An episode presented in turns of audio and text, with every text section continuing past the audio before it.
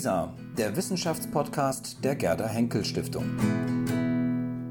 Mit einem Beitrag aus der Berlin-Brandenburgischen Akademie der Wissenschaften.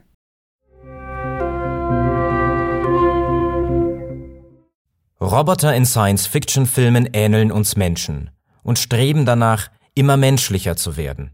Aber warum eigentlich?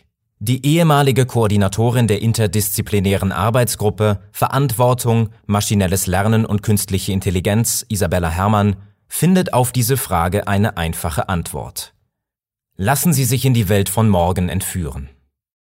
Ist Ihnen auch schon einmal aufgefallen, dass Roboter in Science-Fiction-Filmen sehr oft uns Menschen ähneln und sogar danach streben, immer noch menschlicher zu werden? Warum ist das so? Die Antwort ist ganz einfach, weil wir Menschen mit Hilfe von Filmrobotern menschliche Dramen nachspielen.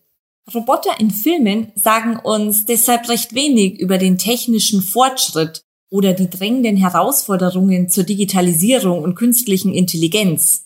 Dafür aber umso mehr über uns selbst.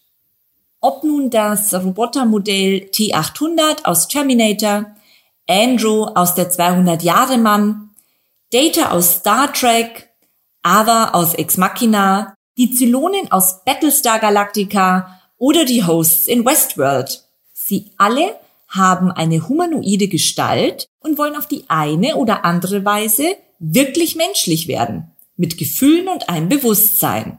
Aber wie sollte eine auf Logik basierende Maschine, deren Ziel die Optimierung ist, überhaupt auf die Idee kommen, menschlich werden zu wollen?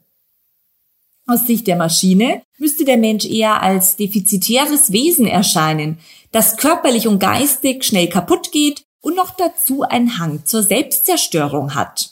Wäre ich jedenfalls ein Roboter, würde ich nicht versuchen, menschlicher zu werden. Und natürlich strebt kein Roboter danach, ein Mensch zu sein.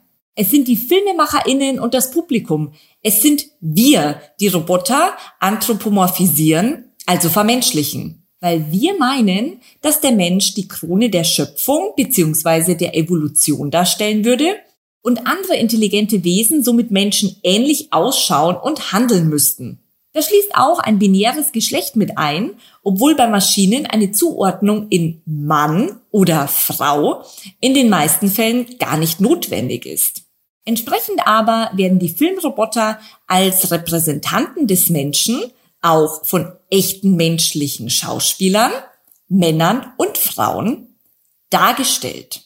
Das zeigt uns, dass die Filme zwar vor dem Hintergrund aktueller technologischer Entwicklung spielen, um Technik per se geht es daran aber nicht. Die menschlichen Roboter erzählen uns schlichtweg von menschlichen Dramen. Da ist zum einen der vom Science-Fiction-Autor Isaac Asimov geprägte Begriff des Frankenstein-Komplexes.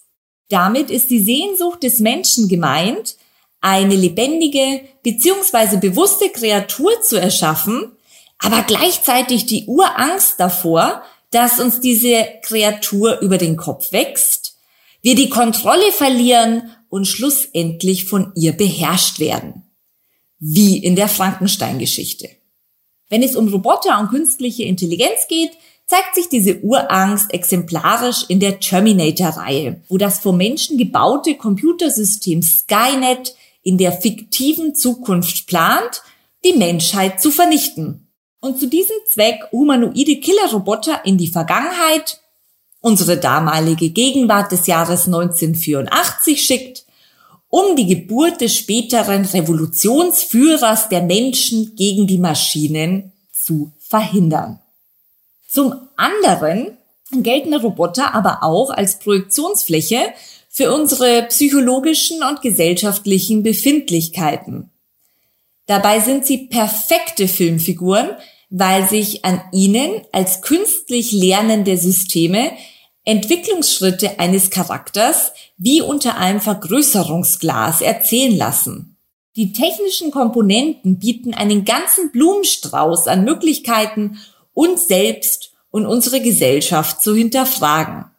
Data vom Raumschiff Enterprise muss mit seinen erst nicht vorhandenen und später übermäßigen Gefühlen umgehen. Der von Robin Williams verkörperte 200 Jahre Mann muss lernen, dass es zur menschlichen Natur gehört, sterblich zu sein. Die Roboterfrau Ava aus Ex Machina lernt, sich gegen männliche Unterdrückung zu wehren, genauso wie die Hosts in Westworld einen Prozess der Emanzipation durchstreiten. Und der Terminator wird zu unserem Wunsch einer Erlöserfigur.